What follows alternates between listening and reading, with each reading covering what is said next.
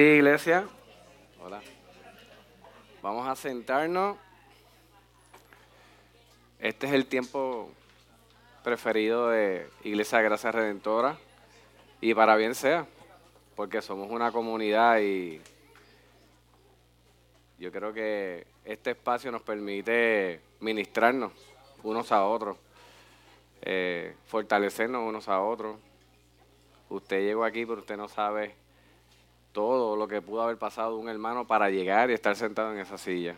Y un abrazo que nosotros le podamos dar y un cuenta conmigo puede ser determinante para ese hermano de nosotros. Así que vivimos en, en comunidad de fe, pero también lo ponemos en práctica. Y este tiempo a mí, el que me conoce sabe que me encanta, pero nos toca presentar la palabra del Señor. Y hoy continuamos con la... Qué bueno, ¿verdad? El, el. Ese no soy yo. Se parece, pero no soy yo. Este, seguimos en la serie expositiva de la primera carta del apóstol Pedro. Eh, le hemos puesto como, como título, ¿verdad? Firmes en la esperanza. Y siempre hago este recordatorio mientras estamos exponiendo estos versículos y estamos exponiendo la palabra, que tengamos eso presente. ¿Cómo podemos nosotros eh, entrelazar el llamado que está haciendo Pedro en esta carta con el tema que hemos puesto? ¿Verdad? Para que así podamos estar en afín con lo que el Señor quiere hablar con nosotros. Hoy seguimos, hoy es la parte 2 de la predicación anterior, así que tengo un reto bien grande porque fue una predicación donde el Señor nos habló, eh, donde Pastor Israel se dejó usar de una manera muy especial. Y hoy es como en la serie que está el, episodio 1 y después está la conclusión, pues hoy vamos a concluir con el llamado que Dios le está haciendo a la iglesia eh, en esta parte de la carta. Así que vamos a orar para que Dios tenga misericordia de mí y yo pueda ser fiel a su palabra y podamos ser edificados y que en todo Cristo sea glorificado, ¿verdad? Amén. Nos ponemos en pie rapidito y, y oramos al Señor. Señor, te damos gracias en esta mañana. Te reconocemos como nuestro Dios eterno, infinito en sabiduría, grande en misericordia, nuestro Salvador, nuestro Redentor, y nosotros tus hijos, Señor. Que dependemos completamente de ti, dependemos completamente de tu misericordia, dependemos completamente de tu sabiduría y dependemos completamente de la obra de santificación y de redención que cada día experimentamos por medio de tu evangelio, Señor. Yo te suplico en esta mañana, Señor, que tú me des el denuedo para compartir tu palabra, que tú me des, Señor, la sabiduría y sobre todo que, que me ayudes a mantenerme firme en lo que tú has hablado, Señor. Que no sea yo trayendo mis ideas, sino que yo exponga lo que ya tú has hablado, que es, Señor, de manera muy especial edificante para nuestra vida, sabiendo que proviene de ti. Te damos gracias en esta mañana, en el nombre de Jesús. Amén. Así que pueden sentarse. Les voy a pedir que abran sus, Biblias en 1 de Pedro capítulo 3, la dejen abierta en lo que entramos en el texto como tal, pero antes quisiera pues recapitular para llegar a donde vamos a estar eh, exponiendo hoy, eh, los versículos que vamos a estar exponiendo hoy, sabemos que ya hemos tocado el primer capítulo de Pedro y el segundo capítulo de Pedro de su primera carta. Y hemos visto cómo eh, el Señor nos ha ido hablando sobre la importancia de tener una esperanza y no en las cosas terrenales, sino que nuestra esperanza esté fundamentada en Cristo y en su Evangelio. Eso es bien importante para nosotros como creyentes porque es el fundamento de nuestra fe y es el fundamento del camino hacia la madurez y a la santificación que vamos a tener por medio de su palabra y de su Espíritu Santo. Otro aspecto que, el, que Pedro sigue tocando y nos sigue hablando a nosotros como iglesia es que en medio de la prueba, en medio del sufrimiento, podemos ver la gracia de Dios ahí. Y recuerdo que el pastor en un, en un momento dado escribieron en un post de la iglesia del centro que, que no pidamos que el Señor nos saque de, de, la prueba, ¿verdad? Sino si estamos en la prueba, significa que estamos ¿verdad? en el camino que el Señor quiere que llevemos, porque Dios utiliza ese tiempo de prueba, ese tiempo donde somos confrontados, para manifestar su gracia en nosotros y para que nosotros seamos eh, santificados. Así que es importante que no veamos la prueba, la prueba como un enemigo o como un obstáculo simplemente, sino que podamos ver que Dios está con nosotros, que Dios está teniendo cuidado y que parte de este tiempo de prueba es poder apreciar la gracia de Dios y de su evangelio. Y si no lo estamos haciendo, pues entonces tenemos que hacer unos ajustes en nuestras vidas. Y esta esperanza que está en Cristo y este enfoque que debemos tener en cuanto a la vida que estamos viviendo nos lleva a lo que es una nueva identidad en Cristo y a una nueva vida. Así que Pedro nos está llevando por un camino para poder más adelante apretar unas tuercas. En el eh, sermón anterior vemos como ya de Pedro llevarnos a conocer lo que somos en Cristo, lo que debemos apreciar en medio de la prueba y de nuestra identidad por medio del Evangelio, como nosotros como creyentes debemos responder a ese Evangelio. Y esa es la pregunta que nosotros nos debemos hacer constantemente. Estamos aprendiendo el Evangelio, estamos creciendo en el Evangelio, pero realmente estamos viviendo el Evangelio. ¿verdad? Y en el, en el sermón anterior, Pedro trae en el aspecto de la comunidad, quizá en el aspecto, podríamos decir, eh, entre comillas, en el aspecto secular. Por eso es que vemos cómo ¿verdad? empieza a hablar eh, en el área de, lo que es... Eh, las autoridades, el gobierno, etcétera. Eh, pero hoy el Señor nos va a hablar por medio, de la carta, por medio de la carta de Pedro sobre cómo esa sujeción a las autoridades o en la comunidad, ahora la vamos a llevar a nuestras familias, lo va a llevar a nuestros hogares, no tan solo en la familia, eh, en nuestro matrimonio, en nuestros hijos, sino también en nuestra familia de la fe. Así que tenemos que estar atando la línea que, Pedro está llevando desde el, en el final del capítulo 2 hacia donde Dios nos va a llevar hoy, porque hoy el tema es un poco, eh, el llamado es un poco difícil, eh, así que no soy yo, es la palabra la que va a estar hablando y nosotros vamos a ser edificados. Amén. Y, los quiero mucho. Estamos ahí. Eh, una de las cosas más interesantes de mi vida en matrimonio es poder experimentar eh, cómo mi amada esposa eh, lleva las cosas del desorden al orden. Eh, y la teoría de ella es cómo a través del caos ella llega al orden. Y le explico, llego del trabajo y de momento veo la sala hecha canto y de momento la veo ella que sale de una esquina, estoy recogiendo. Y ahí yo, ay, qué bueno, yo llego al trabajo, yo soy el que me conoce, yo no sé si estoy diagnosticado con algo de esto, de que, tengo que ver las cosas eh, ordenadas, pero puede ser. Así que he aprendido, al principio tenía mis peleas con ella, porque, porque tienes que desordenar, porque tienes que crear este caos, porque tiene que haber una guerra en nuestra casa para poder llegar a la paz. Si podemos quizás establecer un, un sistema donde no hagamos este desorden.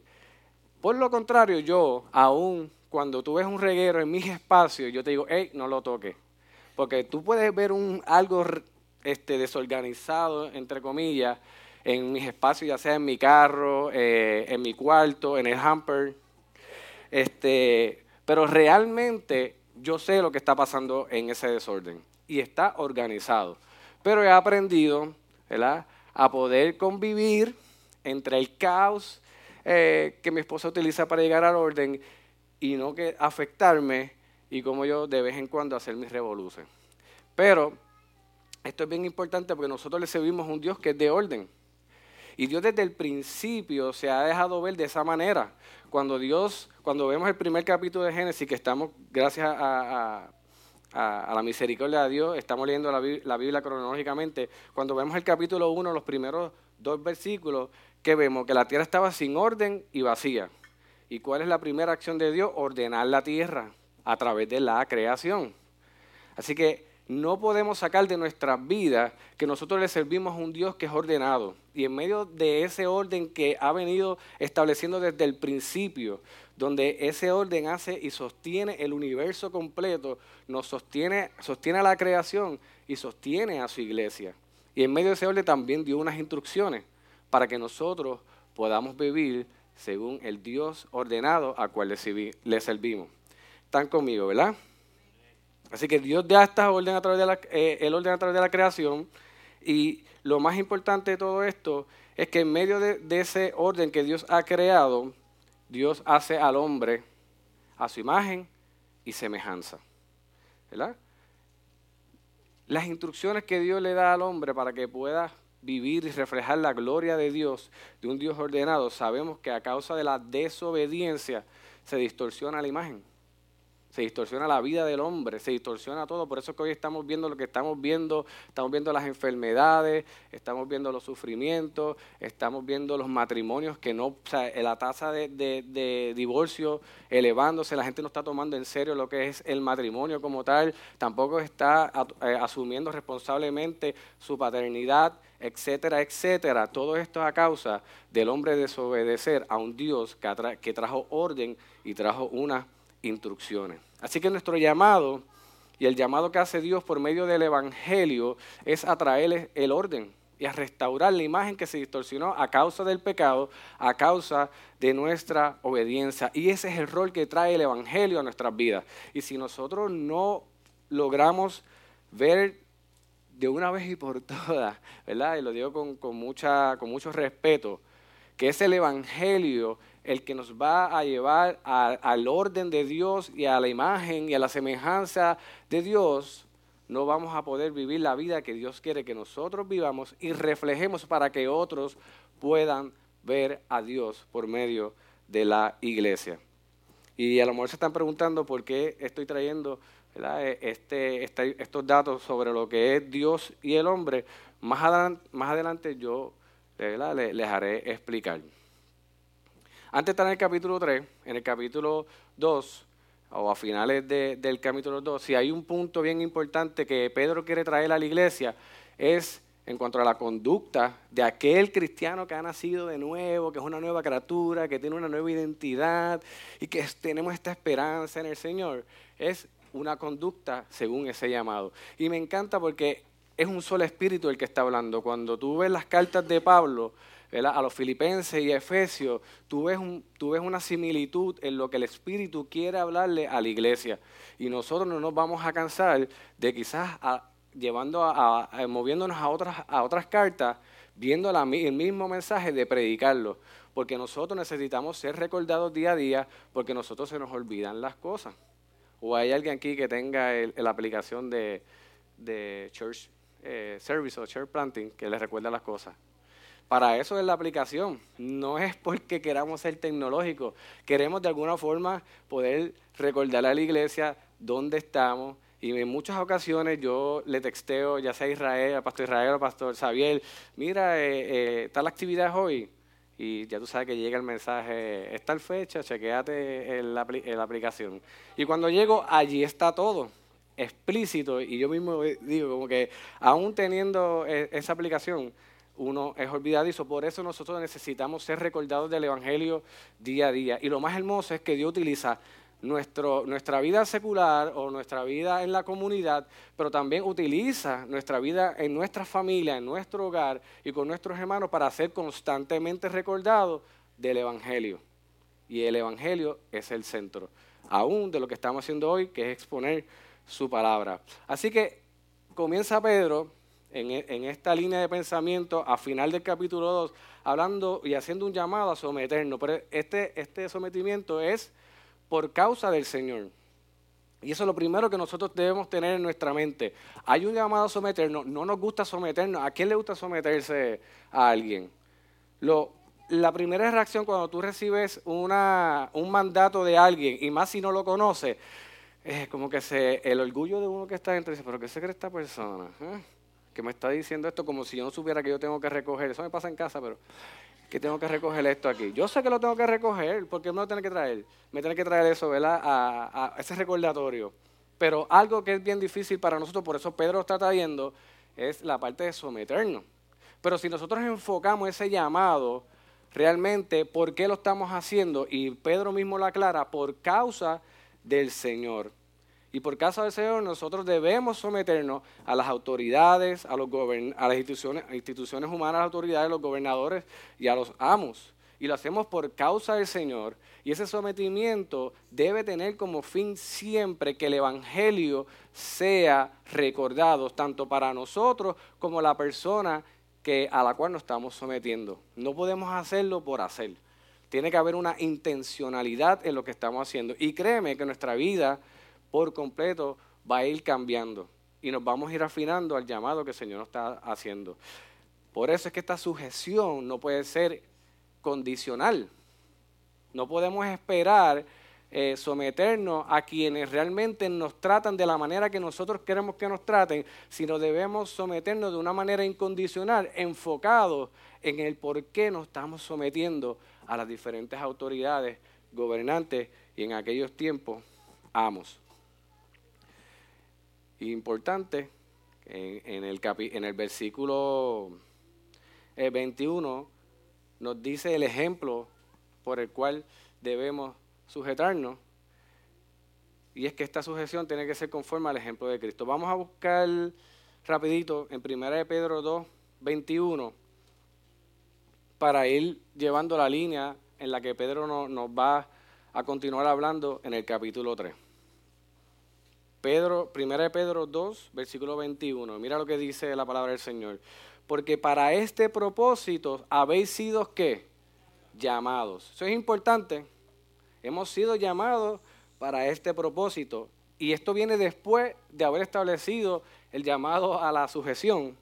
Porque, pues también Cristo, ¿qué hizo? Sufrió por nosotros, dejando ejemplo para que sigáis sus pisadas nos sometemos a, a las autoridades y al llamado que Dios nos va a hacer hoy, porque tenemos como ejemplo a, Cristo y seguimos su pisada y veremos lo interesante y lo impresionante que ha sido la sujeción de Cristo para mostrarnos a nosotros el Evangelio. Y continúa diciendo, el cual no cometió pecado, ni engaño, ni alguno se halló en su boca, y quien cuando le ultrajaba no respondía ultrajando, cuando padecía no amenazaba, aleluya, sino que se encomendaba a aquel que juzga con justicia, y él mismo llevó nuestros pecados en su cuerpo sobre la cruz, a fin de que muramos al pecado y vivamos la justicia, porque por sus heridas fuiste sanado, pues vosotros andabais descarriados como ovejas, pero ahora habéis vuelto al pastor y guardián de vuestras almas. En ese enfoque es que nosotros nos movemos en este llamado, nos orientamos en este llamado, nos sometemos para no tan solo ser informados por el Evangelio, ni informar a otros el Evangelio, sino porque seguimos las pisadas de nuestro, el guardián de nuestras almas, Jesucristo. Que si Él siendo Cristo padeció lo que padeció y estableció claro que hacía la voluntad de quien se sometió al Padre, en un momento dado Él quería, si fuese posible, pasar eh, la copa de, la ira de Dios. Sin embargo, ¿qué dijo? Hágase que tu voluntad para que la gloria y la hermosura del Evangelio fue, pudiese ser representada en esa cruz del Calvario, en la resurrección y en la hermosura del crecimiento de la iglesia que hoy nosotros somos parte. Y es hermoso, porque ya nuestra perspectiva y nuestra sujeción es parte de nuestra adoración a Dios. Y siguiendo ¿verdad? Esta, esta línea de, pensamiento, entramos ahora al capítulo 3, así que nos vamos a ir tocando los versículos y vamos viendo cómo Pedro continúa eh, haciendo un llamado a la sujeción. Lo vimos en la comunidad, ahora Pedro quiere llevar esta sujeción a nuestras familias. Y aquí, por favor, vamos a leer, vamos a dejar que los versículos sigan corriendo y vamos a ver cómo Dios es un Dios de orden y es un Dios que está haciendo un llamado para que nosotros lo obedezcamos y seamos a su imagen y semejanza. Amén. Así que en este capítulo se dirige a la familia, tanto al matrimonio como a la, familia de la fe. Así es que él va, él va, a cerrar la carta. Y dice primera Pedro, pueden seguirme en el capítulo 3, los primeros siete versículos. Asimismo, vosotras, mujeres, estás sujetas a vuestros maridos, de modo que si alguno de ellos son desobedientes a la palabra, puedan ser ganados sin palabra, sin palabra alguna por la conducta de sus mujeres, al observar vuestra conducta casta y respetuosa.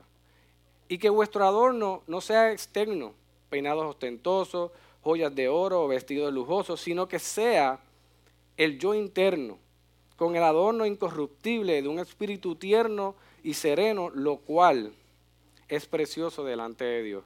Porque así también se adornaban en otros tiempos las santas mujeres que esperaban en Dios, en Dios, estando sujetas a sus maridos.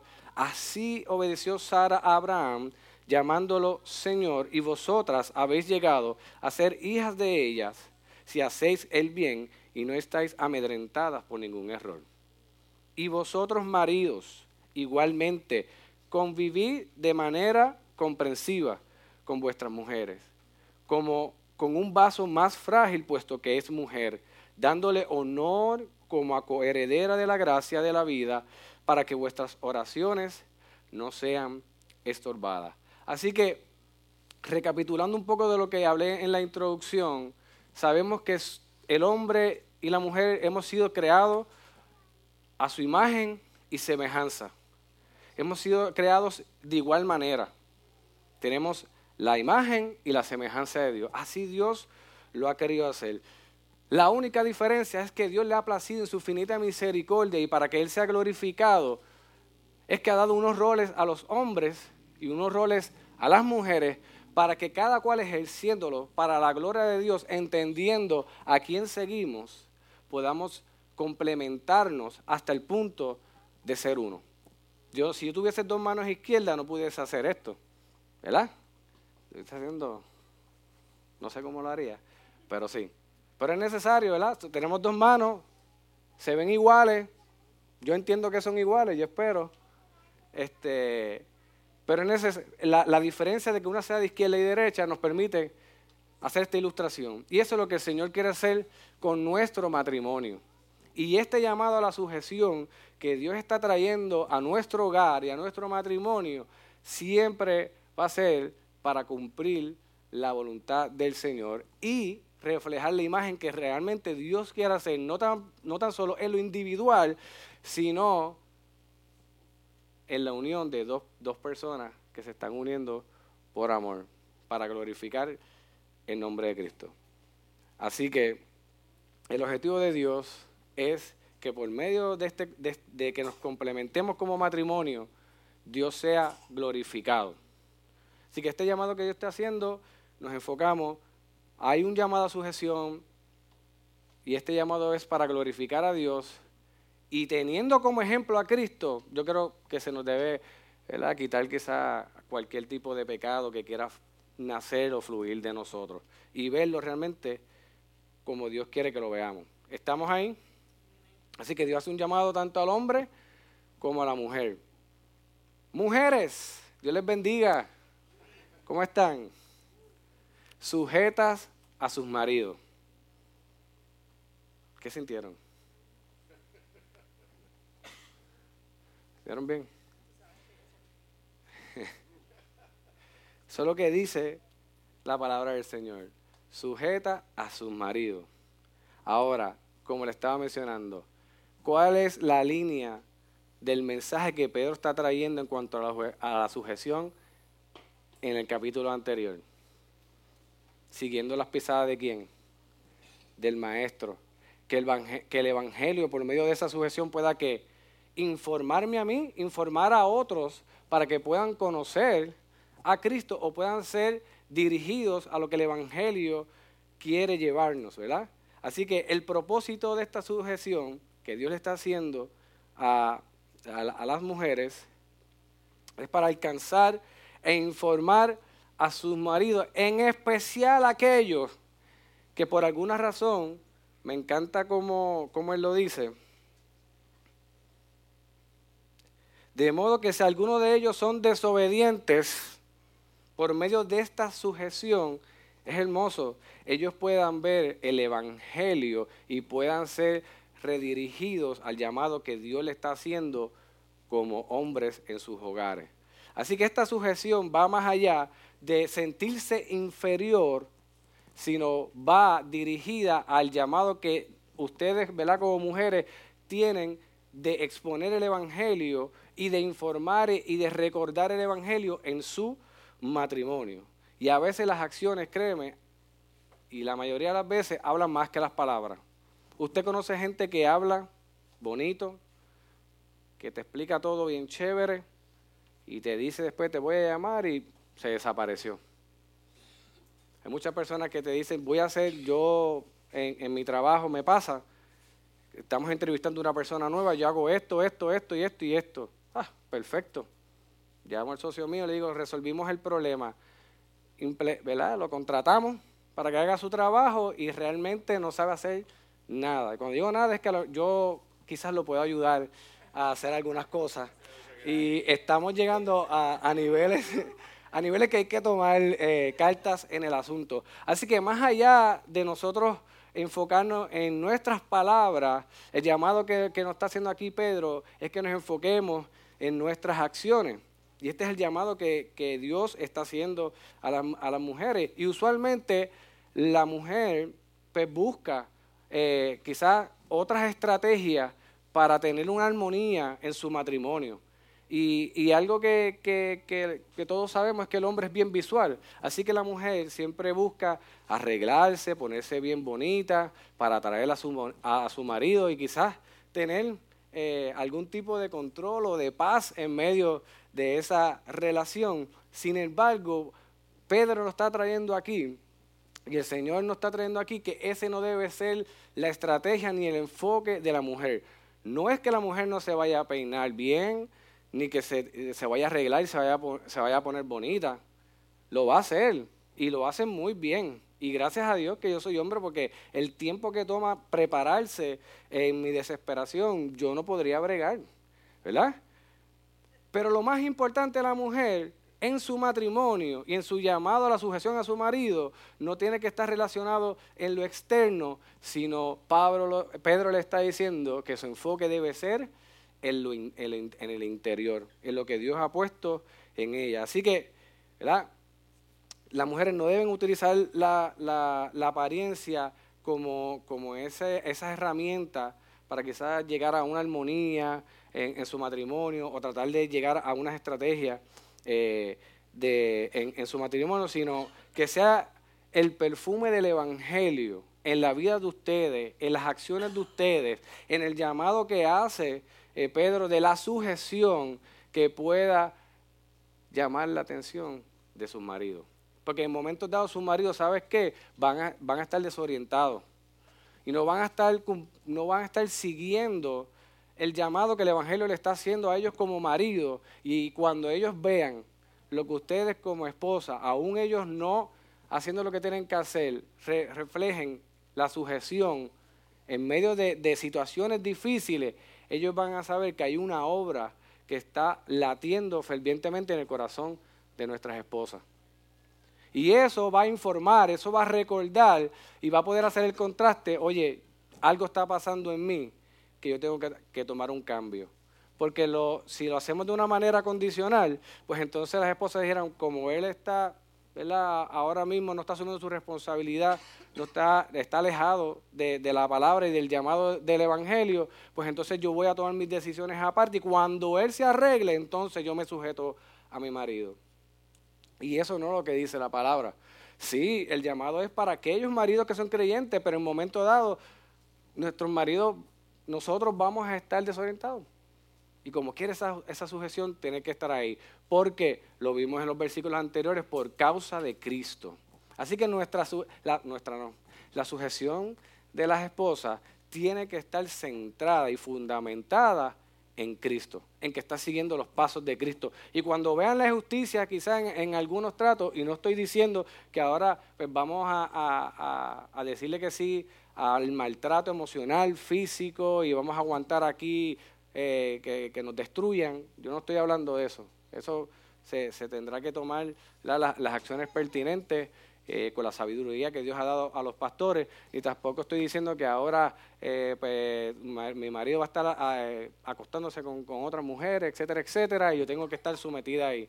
Eso se tiene que trabajar con, los pastores de la iglesia y buscar la manera de proteger tanto el corazón de ellos como el corazón de las esposas. Pero aquí estamos hablando de que la primera reacción y el primer llamado de la mujer y de la esposa es a sujetarse. ¿Estamos aquí? No es fácil, pero es el llamado que Dios nos ha hecho. Y si nosotros ponemos nuestra mirada en Cristo y vemos lo que Cristo tuvo que pasar y en lo que se tuvo que sujetar, veremos que no va a ser tan difícil. Así que, mujeres, esposas, enfóquense en lo que Dios quiere que ustedes sean en el aspecto espiritual, más allá que en el físico y en lo terrenal. Cuídense, pónganse bonita, pero lo que va a mantener un matrimonio conforme a la imagen y semejanza de Dios y del llamado que Dios ha querido, va a ser que ustedes, por una parte, asuman su llamado y la responsabilidad y el rol que Dios le ha dado. Y lo más hermoso es que no lo deja ahí. Dice en el versículo 4, sino que sea el yo interno con el adorno que incorruptible. Quizás las estrategias externas ustedes las puedan ver valiosas, pero la verdad es que son corruptibles. No van a ser perfectas, en su momento dado no van a poder representar la imagen ni van a tener la eficacia que va a tener el yo interno, el adorno incorruptible de un espíritu tierno, sereno, la cual es precioso delante de Dios. Tiene que estar el Evangelio informándonos, dirigiéndonos y debe ser el enfoque de las esposas y de las mujeres en relación al llamado de la sujeción en nuestro matrimonio.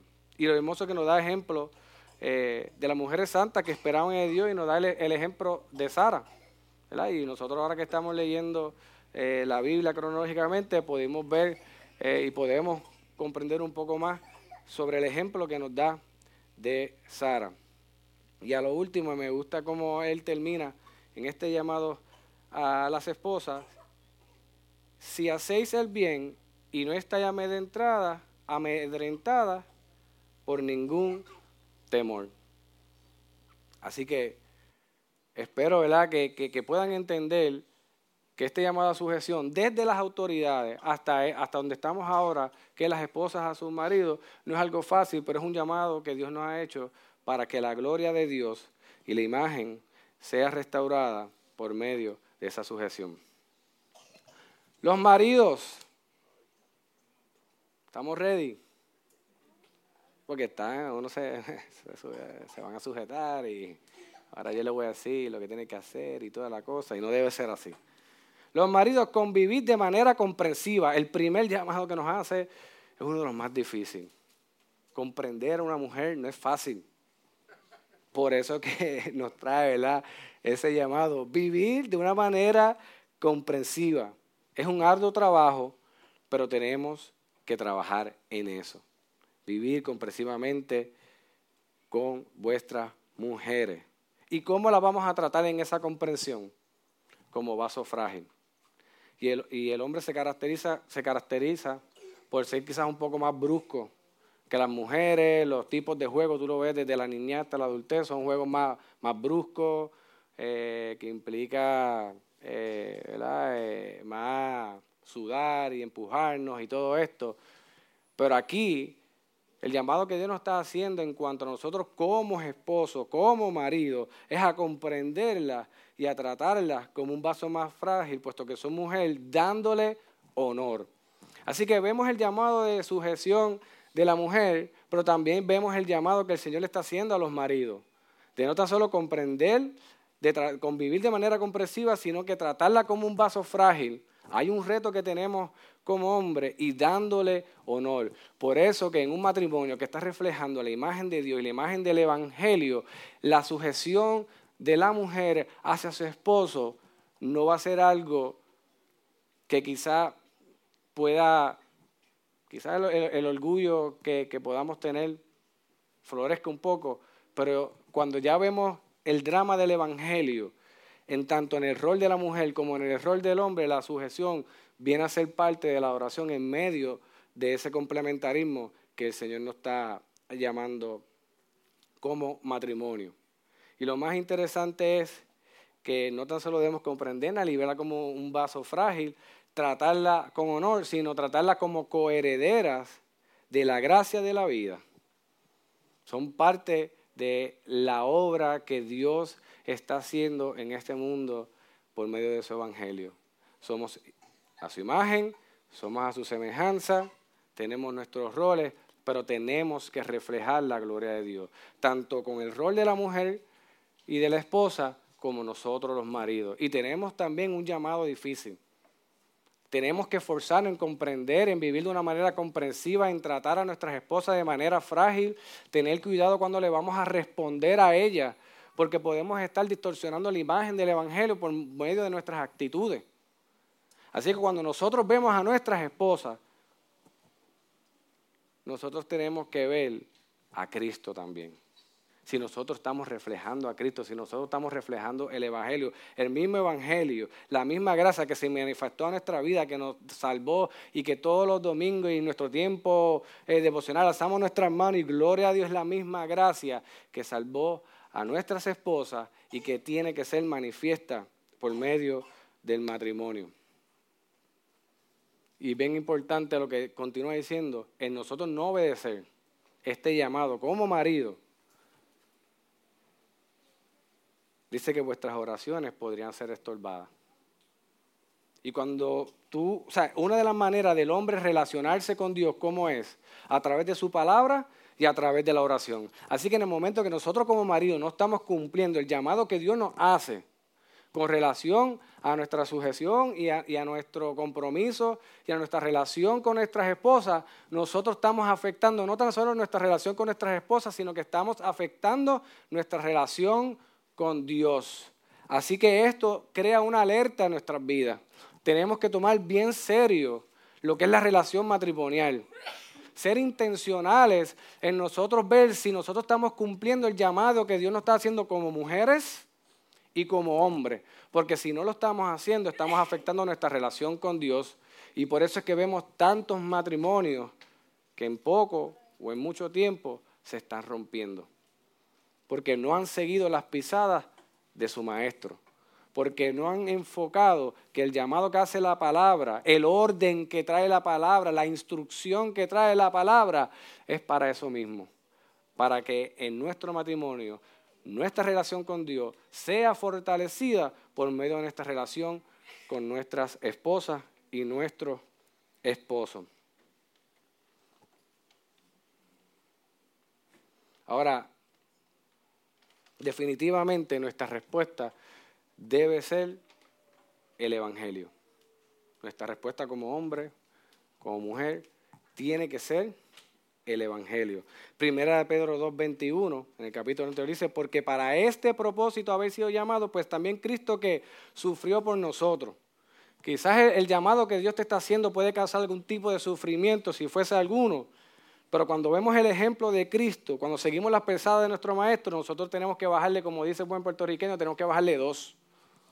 Y tenemos que asumir nuestra responsabilidad de que ver cómo el Evangelio nos informa y nos recuerda por medio, nosotros como maridos, nos recuerda a través de la sujeción de, de nuestras mujeres, pero cómo nuestra respuesta tiene que informar y tiene que recordar a nuestras esposas también el Evangelio.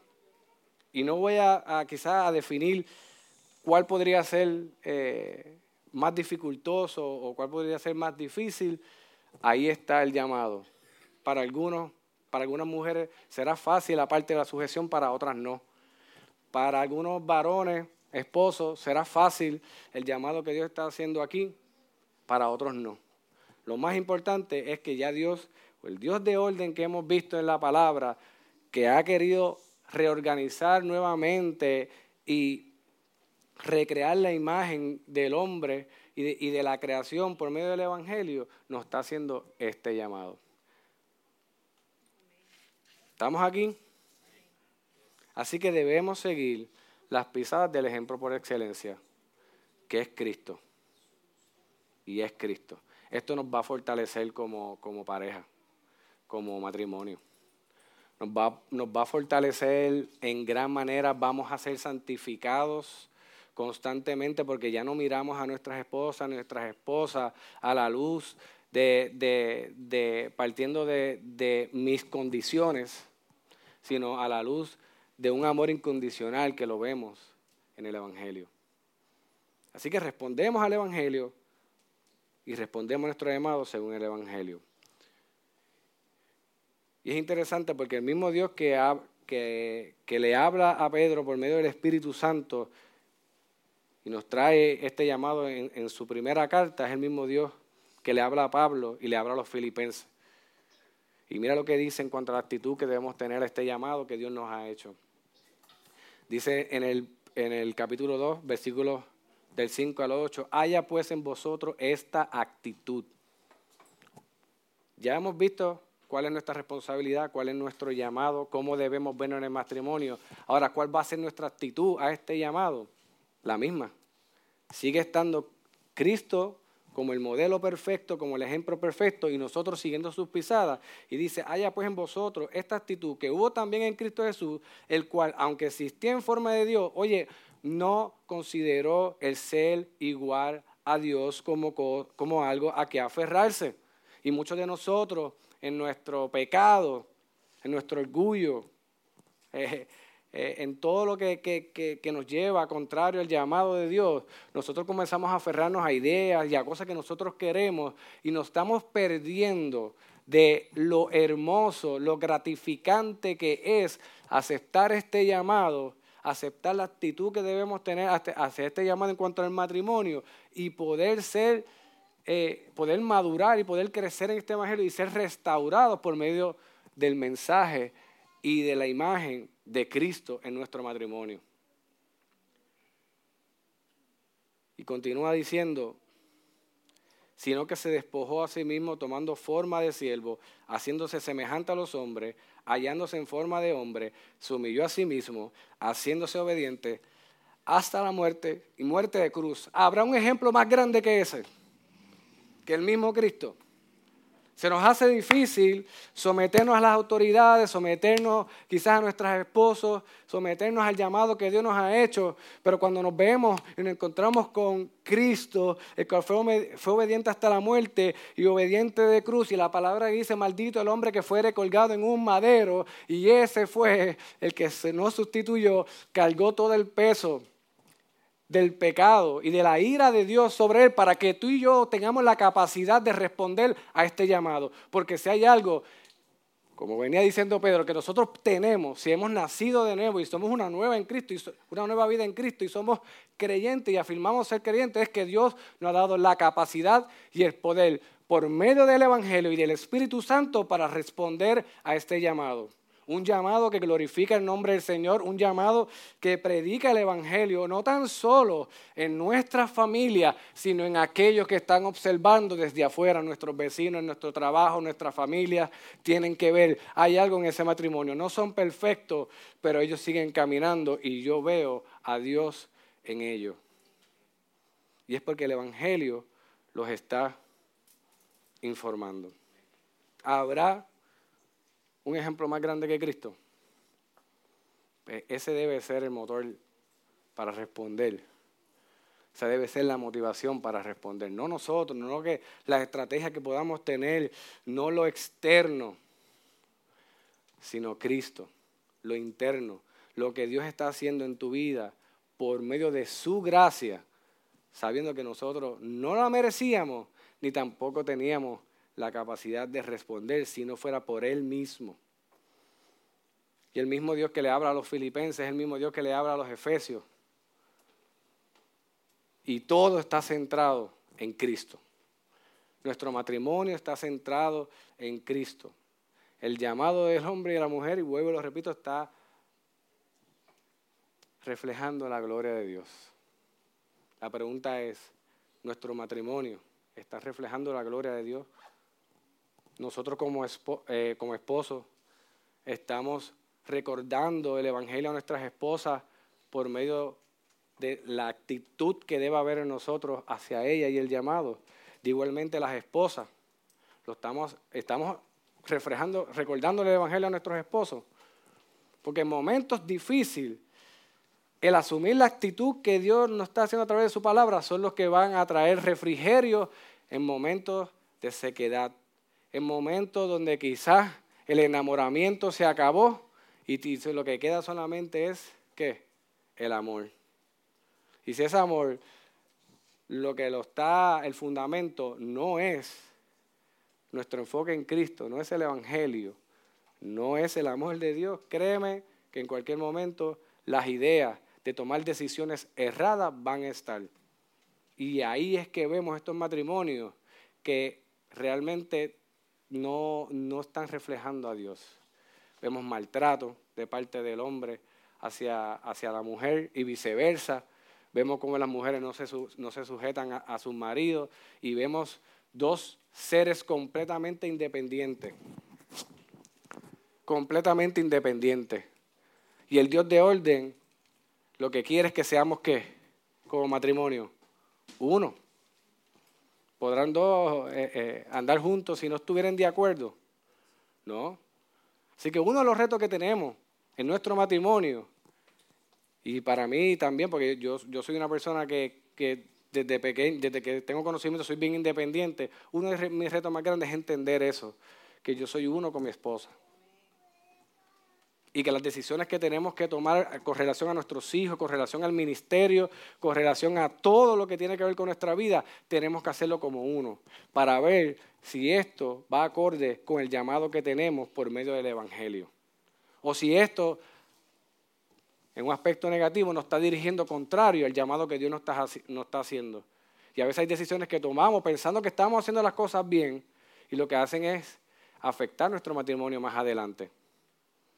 Así que somos uno en Cristo y nuestro esfuerzo debe ser que seamos uno en Cristo, no con nuestras estrategias, no con lo externo, sino siendo informados y siendo recordados y recordando a nuestras parejas, a nuestros esposos y esposas, por el Evangelio. Y mira lo que dice Efesios. Las mujeres estén sometidas a sus propios maridos como quién? Como al Señor. Y traigo Efesios porque aquí eh, eh, Pablo trae una imagen un poco más clara de, lo que es esta relación de, esposo y, esposa. Las mujeres estén sometidas a sus propios maridos como al Señor. Así que esa sujeción es una sujeción que debe ser en amor, debe ser gratificante porque lo estamos haciendo como, lo hace, como si estuviéramos haciendo para el Señor. Porque el marido es cabeza de la mujer, así como Cristo es cabeza de la iglesia. Así que la mujer se sujeta al marido, así como, la iglesia se sujeta a Cristo. Cambia el panorama completamente. Tenemos el llamado a, a sujetarnos y la mujer tiene el llamado a sujetar a tu marido, pero no es como usted le dé la gana. Tiene que ser como la iglesia se sujeta a Cristo, que es la cabeza siendo Él mismo el Salvador del cuerpo. Pero así como la iglesia está sujeta a Cristo, también las mujeres deben estarlo a su marido en todo y no van a tener problemas.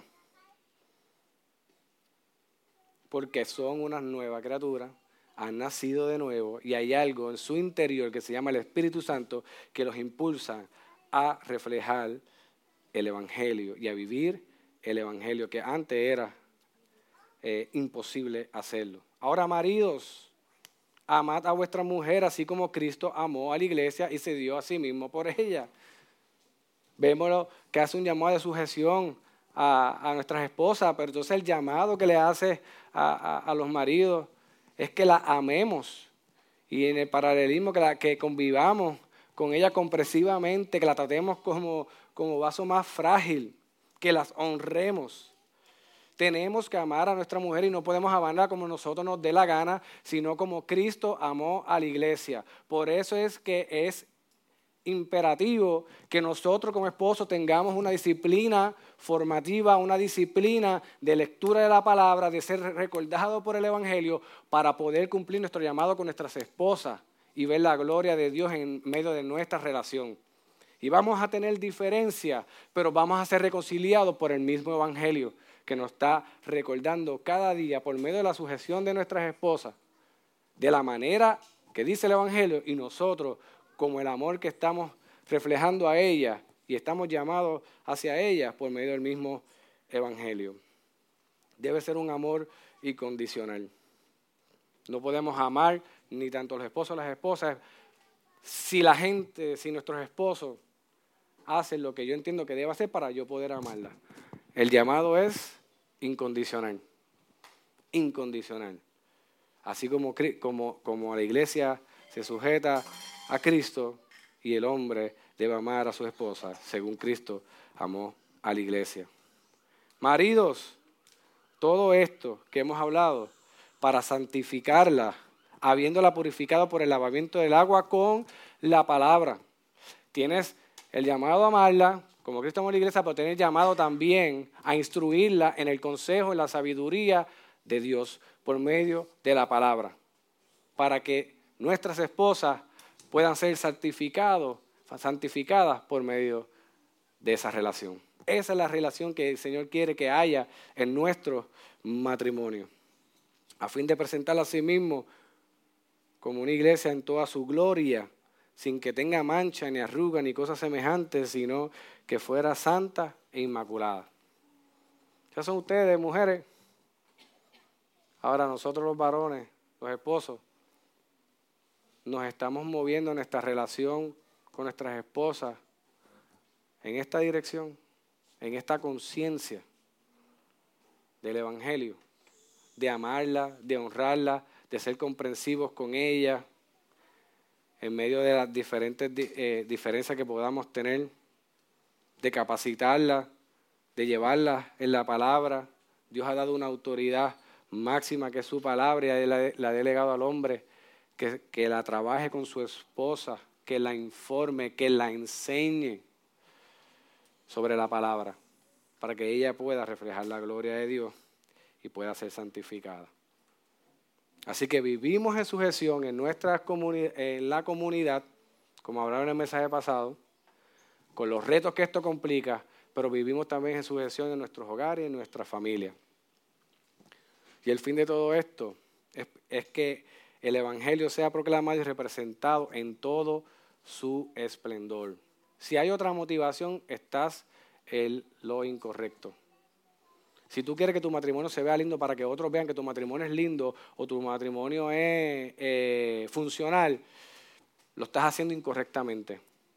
Porque el motivo que nosotros debemos tener en nuestro matrimonio es reflejar la gloria de Dios por medio de su evangelio y que la gente pueda conocer a Cristo y ser salvos también por medio de la imagen que estamos reflejando en nuestra relación como matrimonio. Y termina Pedro diciendo, en conclusión, sé todo, ahora hace un llamado a nosotros como iglesia. Como comunidad de fe, sé todo de un mismo sentir, compasivo, fraternal, misericordioso y de espíritu humilde, no devolviendo mal por mal o insulto por insulto, sino más bien bendiciendo porque fuiste llamado con el propósito de heredar bendición. Pues el que quiera amar la vida y ver días buenos, refrene su lengua del mal y sus labios no hablen engaño. Apártense del mal y hagan el bien. Busquen la paz, sígala, porque los ojos del Señor están sobre los justos y sus oídos atentos a sus oraciones. Pero el rostro del Señor está en contra de los que hacen el mal y todos los, todos los antes leídos, sin olvidar que estamos siguiendo los pasos de nuestro Señor Jesucristo. Ese es el enfoque que debemos tener, que es nuestro Redentor y es nuestro Salvador. A Él sea la gloria, a Él sea la honra por los siglos de los siglos. Amén.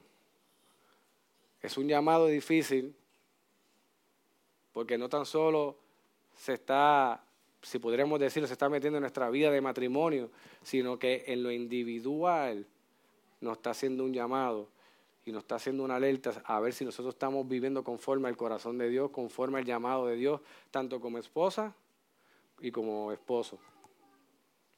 La pregunta es, ¿qué vamos a hacer? Estamos escuchando su palabra. Sabemos que tenemos que hacer, ajustar unas tuercas a nuestra relación como matrimonio. La pregunta es qué vamos a hacer, sabiendo que el ejemplo mayor lo tenemos en la persona de Cristo Jesús, nuestro Salvador,